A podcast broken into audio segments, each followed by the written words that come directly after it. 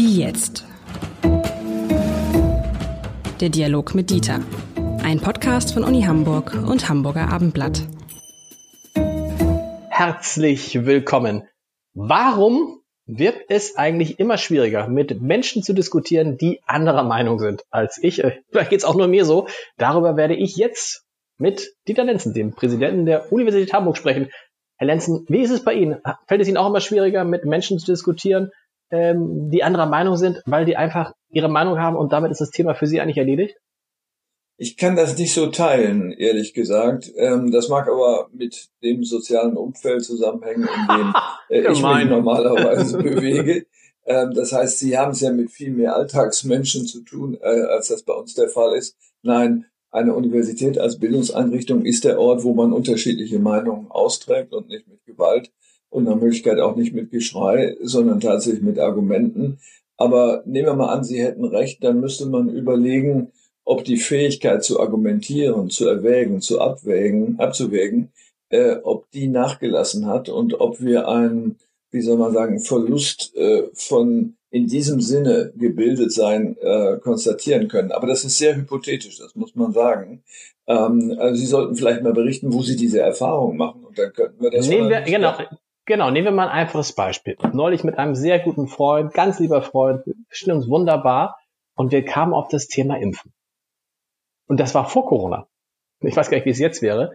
Und ich bin ja jemand, der sagt, Leute, Kinder durchimpfen und sonst was. Und der ist ein totaler Impfgegner. Und es gab keine Diskussion. Es wurde aggressiv. Er wurde richtig wütend, hat mir vorgeworfen, dass ich reinfallen würde auf die, auf die Profitsucht der, ähm, der Pharmaunternehmen und dass Impfen schwere Schäden auslösen würde und ob ich nicht die Impfstudie kennen würde, die das beweisen würde. Und habe ich gesagt, diese Impfstudie gab es mal, wurde aber zurückgezogen, weil sie unseriöser und so weiter. Und es war, also ich habe ihn dann gefragt, was machst du denn, wenn dein Kind jetzt ähm, äh, plötzlich Tetanus kriegt und dann vielleicht daran äh, droht zu sterben? Ja, da muss es halt mal durch. Oder Masern, da muss es halt mal durch. Das hat noch keinem geschadet und so weiter. Und es war nicht, also es war nicht das so ein Für und Wider abzuwägen, zu sagen, okay, was spricht dafür, was spricht dagegen, was sind Erkenntnisse, war gar nicht möglich. Für ihn war klar, Impfen ist schwierig und dann zeigte er mir die gesamte Literatur der Impfgegner, die er bei sich hatte. Siehst du, sagt er, guck mal, so viele Leute können nicht irren. Dann sage ich, ja, aber wo sind denn die Bücher, Studien etc. von äh, Impfbefürwortern? Die hatte er natürlich gar nicht gelesen. So. Und das war so, dass ich dann dachte, okay, vergiss es, darüber kann man jetzt an dieser Stelle nicht diskutieren. Für mich ist das vielleicht so das, das beste Beispiel. Und das erlebe ich aber immer häufiger, dass dann also auch äh, das gar nicht mehr um Fakten geht, ja. Also ich, ich sage immer gern irgendwie, es gibt Leute, denen, was so welcher Tag ist heute? Und dann sagen die Freitag. Und dann sagst du, nein, heute ist Donnerstag. Sag ich, nein, ich sage, es ist Freitag und das ist meine Meinung, dabei bleibe ich. Was totaler Blödsinn ist. Aber solche Kultur erlebe ich tatsächlich mit unterschiedlichen Leuten, vielleicht jetzt nicht gerade mit Professoren, äh, immer häufiger. Also ich sag mal, die Leugnung des Wochentages hat natürlich dann doch schon ähm, also Züge, übertrieben, ne? So ja. Äh, Züge, wo wir uns Sorgen machen müssen um die entsprechende Person.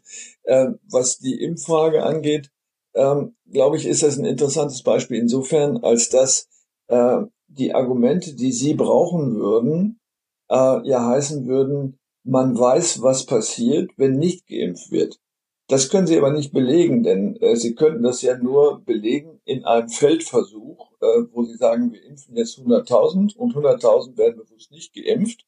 Äh, und dann schauen wir mal, wo die Unterschiede sind, wo mehr Tote sind. So, das ist ethisch nicht erlaubt. Also kann man solche Versuche nicht machen. Ähm, und dadurch bekommen Sie natürlich schon einen Nachteil in der Argumentation. Sie könnten also nur historisch argumentieren und sagen, als es Impfungen noch nicht gab, Mitte 19. Jahrhundert, Ende 19. Jahrhundert, äh, gab es ähm, äh, Seuchen und ähm, Sterbefälle in Massen äh, an Krankheiten, die heute kein Mensch mehr äh, ernsthaft äh, als Problem sieht. Ähm, dann äh, müsste der andere ja sagen, ja, das war falsch, die Untersuchungen waren falsch. Oder heute ist alles anders, äh, heute sind wir ja auch hm, sauberer oder sonst was. Und ja, da haben Sie, das ist mal kurz, genau. Da ist ja gleich, da ist der erste Punkt. Wissen Sie, was mein Freund da sagt? Da sagt er, ja, ich argumentiere natürlich so, da sagt er, ja, siehst du, Keuchhusten, Masern etc., Polio, spielt doch alles gar keine Rolle mehr. Das gibt's doch gar nicht mehr. Warum soll ich meine Kinder dagegen impfen lassen? Das ist so ein bisschen wie in der Corona-Diskussion, wenn man sagt, so, Corona, die große Welle ist ja ausgewiesen, sagst du, ja, weil wir was gemacht haben. Und nur weil sich ganz viele Menschen haben impfen lassen, kriegen, ist die, ist die Gefahr für die, die sich nicht impfen lassen, diese Krankheiten zu kriegen, ja so gering. Und der, verstehen Sie, was ich meine? Der verdreht sozusagen derjenige, der der anderer Meinung ist, mhm. verdreht das Ganze sozusagen zu seinen Gunsten. Ja, man müsste jetzt an dieser Stelle fragen, könntest du konzedieren, dass es möglich ist, dass Impfungen Leben retten? So, wenn er sagen würde, ja, das ist möglich äh, und äh, es gibt vielleicht Personen, die deswegen überleben, dann kann man ja dieses Feld der, äh, wie soll man sagen, alltagsmedizinischen Betrachtung sofort verlassen und sagen, so, dann müssen wir jetzt aber einen moralischen Diskurs führen. Äh, würdest du sagen, es ist gerechtfertigt, auf Impfen zu verzichten, selbst wenn man weiß, dass dadurch bewusst äh, Sterbende in Kauf genommen werden? Habe ich gemacht, habe ich gemacht und dann hat er gesagt, hat er gesagt, wissen Sie, was er gesagt hat? Dann sterben die halt. Ja, das ist interessant. Das haben wir jetzt ja auch bei den äh, Demonstrationen hier oder da gehört. Ich selbst habe es auch schon gehört. Übrigens auch äh, selbst von Medizinern, äh, die von Durchseuchung faseln äh, und sagen, das muss man eben in Kauf nehmen. Ist ja bei anderen Krankheiten auch so. Ähm, da bin ich äh, sozusagen als Geisteswissenschaftler und philosophisch geprägter Mensch der Auffassung, das ist indiskutabel, diese Position. Es gibt keinen moralischen Standpunkt, von dem aus man das begründen kann. Jetzt gibt es natürlich Diskussionen, das kennen wir ja, die dann sagen, ja, aber der wirtschaftliche Niedergang, der damit verbunden ist, bei Impfungen jetzt nicht, aber bei der, bei der ganzen Corona-Frage ist ja so schrecklich, da sterben ja auch Menschen, äh, weil sie sich meinetwegen umbringen, weil ihr Laden pleite gegangen ist. Hm. Äh, ja, aber das ist ein bewusstes Handeln. Das ist nicht ein in Kauf genommenes. Niemand muss sich umbringen. Äh, also mit anderen Worten, man muss diese Argumentation wirklich sezieren und Stück für Stück auseinandernehmen äh, diese Kultur, das war ja die Ausgangsfrage, warum ist es schwieriger geworden, diese Kultur scheint verloren gegangen zu sein. Und es gibt Regeln des Argumentierens, die äh, Habermas beispielsweise, ein berühmter Sozialphilosoph, in den 70er, 80er Jahren herausgearbeitet hat. Ähm, sowas wie Worterläuterungspflicht, Begründungspflicht, ähm, Belegpflicht. Man kann nicht anekdotische Evidenzen verwenden nach dem Muster, ich kenne einen, der hat oder der hat nicht. Mhm. Solche, Sätze, solche Sätze kann man gar nicht verwenden. Das muss aber klar sein, dass das kein Argument sein kann. Und ich glaube, dass das äh, häufig nicht mehr gewusst wird. Ähm, vielleicht ähm, hat das auch Ursachen im Bildungssystem. Das äh, könnte der Fall sein, wenn wir zur Kenntnis nehmen, dass der Anteil allgemeiner Bildung, zu dem das ja normalerweise gehörte, sowohl im Gymnasium also in einem Gymnasium, was ja bereits in den 70er Jahren geändert worden ist, äh, das äh, allgemeinbildende Gymnasium, was noch nicht sich spezialisierte in der Oberstufe, ich selbst habe das ja noch erlebt, weil ich älter bin, äh, hatte solche Elemente. Selbstverständlich mussten wir argumentieren lernen. Oder schauen Sie sich die angloamerikanische Kultur an, Debattierclubs noch und noch, wo so etwas trainiert wird, für andere Zwecke vielleicht auch, äh, aber äh, am Argument geht kein Weg vorbei. Äh, und äh, das Einzige, was man sozusagen noch äh, bearbeiten müsste, wäre dies, dass jemand sich dem Gespräch verweigert. Dann ist es natürlich ganz schwierig. Aber das finde ich interessant, was Sie sagen mit der anekdotischen Evidenz. Habe ich das richtig, äh, richtig wiedergegeben? Ja, Weil das ist, ja. natürlich, das ist natürlich der Klassiker in solchen Gesprächen, dass dann jemand sagt, ja, aber ich kenne jemanden, der irgendwie, der war in Ischgl und der hat gar kein Corona gekriegt. Im Gegenteil, der ist 105 Jahre alt. Ich spinne jetzt. Oder, aber das mhm. passiert ja immer, dass man immer eine Person einführt als Beispiel dafür. Äh, und wenn man dann sagt, ja, aber es ist jetzt eine Person, dann sagen die, ja, die Ausnahme von der Regel so. Aber nein, diese Person ist dann für denjenigen, der davon spricht, zu sagen, der Fakt. Da sagen wir, guck mal, das ist doch ein Fakt. Also, ne, der hat, der hat kein Corona gekriegt. Oder, keine Ahnung, der mhm. hat sich nicht angesteckt oder was auch immer äh, ist natürlich schwierig dann zu sagen, ja, aber 100.000 andere auch. Ja, ähm, äh, das ist richtig. Ähm, anekdotische Evidenz ist im Übrigen tatsächlich ein, äh, ein wissenschaftlicher Terminus, den wir verwenden, um zu sagen, das ist nur anekdotisch, aber nicht so untersucht, dass wir uns darauf verlassen können. Äh, wenn wir also mehr als anekdotisches wissen wollten, dann brauchen wir einfach größere Zahlen. Also ich nehme jetzt ein Beispiel aus meiner eigenen Lebensgeschichte. Mein Vater rauchte 80 Zigaretten am Tag, ist 80 Jahre alt geworden. Ja, auch ein gutes Beispiel, genau, siehst du, genau. Er hat gehustet wie ein Verrückter, aber ist nicht an Krebs gestorben. So. Also mit anderen Worten, solche Fälle gibt es. Oder nehmen wir Helmut Schmidt, ist ja noch ein viel ja. besseres Beispiel. So. Äh, das beweist gar nichts, sondern wenn wir jetzt eine Kohorte untersuchen würden, sagen wir von 5000 Menschen, unter der auch Helmut Schmidt oder mein Vater äh, sich befänden, dann wären das sogenannte Ausreißer. Ähm, wenn Sie dann Durchschnitte rechnen, dann die verändern die, die ein ganz klein bisschen. Aber im Durchschnitt sieht es natürlich anders aus. Ähm, und deswegen geht man ja her und berechnet sogenannte Streuungsmaße. Das heißt, wenn Sie Ergebnisse haben, wo die äh, einzelnen Fälle sehr stark streuen nach unten und nach oben, also Extreme, jemand wird 100 Jahre alt, obwohl er ununterbrochen raucht, oder äh, Menschen sterben, obwohl sie weder geraucht noch Sport betrieben noch sonst irgendwas gemacht haben, was gefährlich ist, ähm, dann äh, sieht das umgekehrt aus. Also man muss jetzt genau hingucken. Das ist aber auch schon etwas, was viele Journalisten nicht gelernt haben, weil sie im Grunde dann aus Fächern kommen, wo das nicht unterrichtet wird, ähm, mit Statistiken umzugehen, die lesen zu können, äh, was heißt Streuungsmaß, was heißt Standardabweichung äh, und nur dann kann man was mit diesen Zahlen anfangen. Gibt es also viele haben Ausreißer Sie, oder wenige? Ja. Genau, haben Sie total recht. Das ist ja, was mich ja im Moment total fertig macht, auch im Kontakt mit, mit äh, Kollegen. Da gibt es, nehmen wir an, zum Beispiel einen Corona-Fall in einem Gymnasium in Stellingen. Und äh, dann äh, müssen da, also einer, einer wird positiv getestet und seine direkten Sitznachbarn müssen in Quarantäne. Dann wird daraus natürlich, oh, Corona-Fall in Stellingen, Eltern in Sorge, la Und dann sagt man aber, Leute, es ist ein Fall von 200.000 Schülern. Eigentlich, wenn man ehrlich ist, dürften wir gar nicht darüber berichten, weil es Pillepalle ist. Aber man berichtet es dann, das ist ja auch eines der großen Schwächen, finde ich, äh, in den Medien, man berichtet immer die Abweichung von diesen Standards. Ne, sie berichten Richtig. halt nicht, 100.000 100 Flug, Flugzeuge sind sauber gelandet, sondern das eine, was nicht sauber gelandet ist. Was, jetzt wo ich drüber nachdenke, ist das eigentlich eine gefährliche Art und Weise, das zu tun, weil es suggeriert den Leuten natürlich, oh, das ist eine ernstzunehmende Gefahr. Also dieses diese, dieser eine Fall im Gymnasium ist halt gar keine ernstzunehmende Gefahr. Im Gegenteil, nach äh, mehreren Wochen an den Schulen stellt sich raus, die Schulen sind wirklich keine Treiber der, ähm, äh, der äh, Pandemie. Aber jeder einzelne Fall fällt natürlich umso mehr auf. Also ich würde ja einem Chefredakteur empfehlen, der nicht alle Texte lesen kann, die am nächsten Tag gedruckt werden, aber bestimmte Sätze in den Artikeln zu verbieten. Äh, einer davon, der gehört zu derselben Klasse, heißt, immer mehr Menschen beklagen mehr, sich genau. darüber. So, ja. ähm, also, woher kommt die Annahme, dass das immer mehr ist? Worauf bezieht sich denn die Steigerung? Wo hat denn der Gradient begonnen? Äh, hat man äh, vor 100 Jahren das gemessen, äh, wie die Menschen sich fühlen? Nein, hat man nicht. Also kann es das nicht sein. Das heißt, äh, dieser unglückliche Journalist äh, hat zufällig hintereinander von drei Leuten irgendwas gehört und sagt, oh, das kommt jetzt häufiger vor.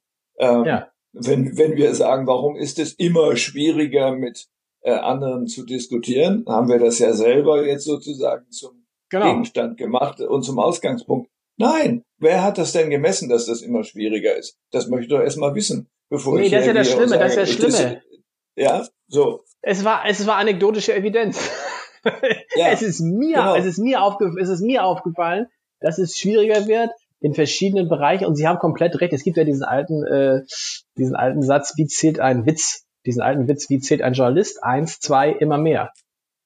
Und da ist ja, ein bisschen was das, dran. Und wenn ich, ja. wenn ich jetzt beides sehe, muss ich, das ist, Sie haben komplett recht. Also immer mehr musst du streichen, aber du musst auch diese anekdotische Evidenz, von der Journalismus, natürlich gerade Tagesjournalismus natürlich ein bisschen lebt. Oh, da ist, da ist ein Unfall passiert, aber du musst natürlich auch einordnen, Passiert das häufiger? Ist das gefährlich? Kann mich das treffen? Das ist ganz wichtig, weil, äh, aber dann damit machst du natürlich das, worüber jetzt alle reden, auch schnell wieder klein.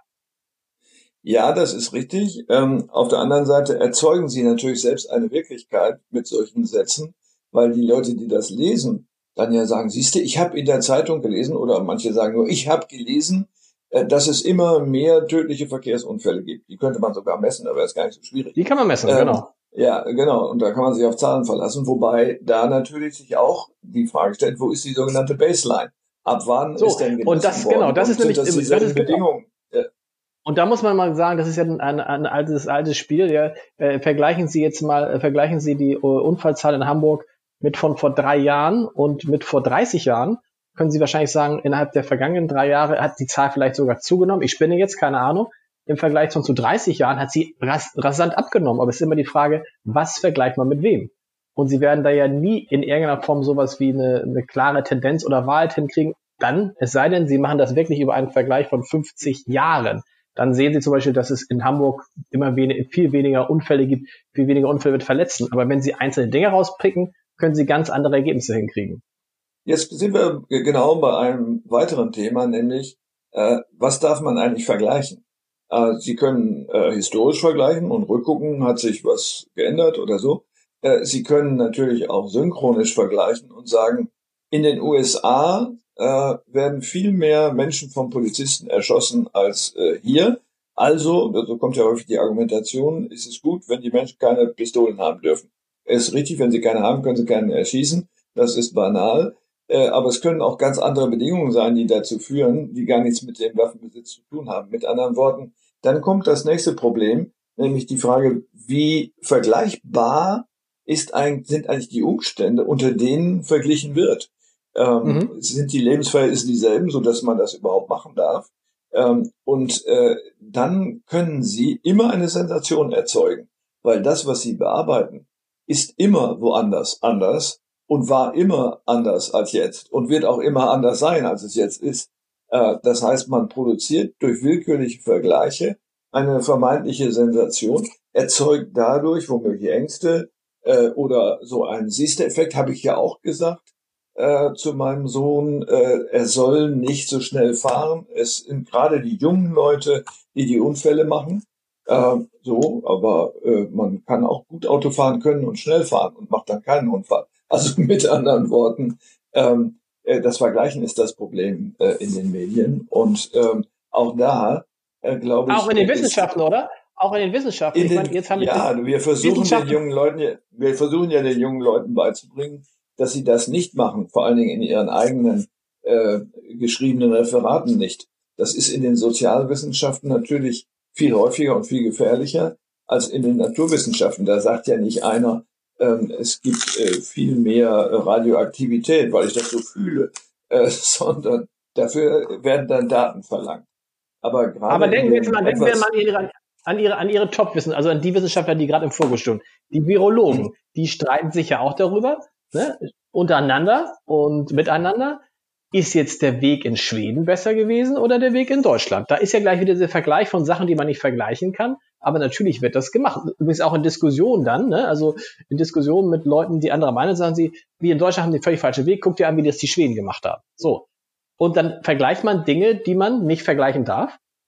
Doch. Ja, nee, doch, genau das passiert. Ähm, und dann werden die Umstände vergessen. Also wenn Sie die absoluten äh, Todeszahlen äh, sich anschauen und dann sagen, ähm, ja, in Schweden sind das ja jetzt nicht viel mehr, äh, aber die Grundgesamtheit äh, überhaupt nicht hinzuziehen, dass das nur ein Zehntel der Bevölkerung von der Bundesrepublik mhm. ist, so ungefähr, äh, dann haben sie ja gleich ganz andere Relationen. Das wird dann möglicherweise, weil man irgendein Interesse hat, äh, bewusst verschwiegen. So. Und das ist natürlich bei Wissenschaftlern auch ein Problem. Nehmen wir an, jemand hat als äh, äh Virologe, Infektiologe oder so sein Leben lang Durchseuchung geprägt, äh, gepredigt und entsprechende Untersuchungen gemacht dann kann er nicht plötzlich da ohne weiteres von abweichen, sondern er ist natürlich zunächst mal geneigt, diese Theorie weiter zu unterlegen, auch in einem solchen schwierigen Fall, weil er sich selbst sonst ja ad absurdum führen würde. Also Wissenschaft ist davon nicht geschützt, das ist klar, auch sogenannte exakte Wissenschaften, aber es bleibt immer nur für uns alle übrig zu sagen, hinterfragen, hinterfragen, hinterfragen. Ich glaube es nicht. Und manchmal ist es auch gar keine virologische, sondern tatsächlich nur, nur oder mindestens eine moralische Frage. Aber aus Sicht des Journalisten muss man dann sagen, wenn wir alles so behandeln würden, wie Sie es gerade sagen, und da spricht ja vieles für, ist halt jede Geschichte eine Entweder-Oder-Geschichte, oder? Äh, also ich sag mal so, äh, Sie haben äh, als, als Tageszeitung ist natürlich nicht ganz so einfach, die ruckzuck was machen muss. Das ist ja auch teuer, was ich gerade von Ihnen verlange. Mhm. Ähm, denn es muss ja abgewogen werden, es muss viel mehr untersucht werden, es müssen viel mehr Interviews geführt werden und so weiter. Sie brauchen viel mehr Personal dafür. Sie brauchen auch teureres Personal, also nicht Praktikanten oder Studenten, die mal irgendwas schreiben dürfen. Ähm, da ist, da beginnt ja das Problem bei den Ersparnissen, die von den Verlagen verlangt wurden, aus welchen Gründen auch immer, ähm, dass äh, diese Seriosität unter Umständen gar nicht herstellbar ist. Aber eigentlich müsste das so sein. Ich meine, es gibt ja ein weltweites positives Beispiel, das ist die BBC, ähm, die ja sozusagen als die, als das Medium gilt, was am objektivsten ist. Die investieren natürlich unglaublich darin und äh, haben diese Abwägungskultur entwickelt. Ähm, das kann sich nicht jeder leisten. Ähm, deswegen äh, müsste man dann eigentlich äh, bei, bei der Bildzeitung, wissen wir das ja, äh, den jungen Menschen oder den Älteren beibringen, zu unterscheiden zwischen den Medien und sagen, ja, wenn du das liest, äh, dann ist das natürlich etwas anderes, als wenn du das liest. Da kannst du es eher für wahrnehmen, als du es da für wahrnehmen kannst. Und jede Zeitung muss darum kämpfen, für seriös gehalten zu werden und es auch tatsächlich zu sein. Wir versuchen das. Wir sind es war mehr, sehr interessant, das Thema. Warum wird es immer schwieriger, mit Menschen zu diskutieren, die anderer Meinung sind als ich? Stellen wir fest, es war eine anekdotische Betrachtung von mir und äh, ich werde künftig mit, ich werde künftig ihre, ihre Ratschläge bei, bei der nächsten Diskussion mit einem Impfgegner. Mal sehen, ich werde berichten, wie weit ich komme. Wir hören uns bald wieder ja, in zwei Wochen. Wir sind gespannt. Bis dann. Tschüss, tschüss. Bis dann. Bye, bye.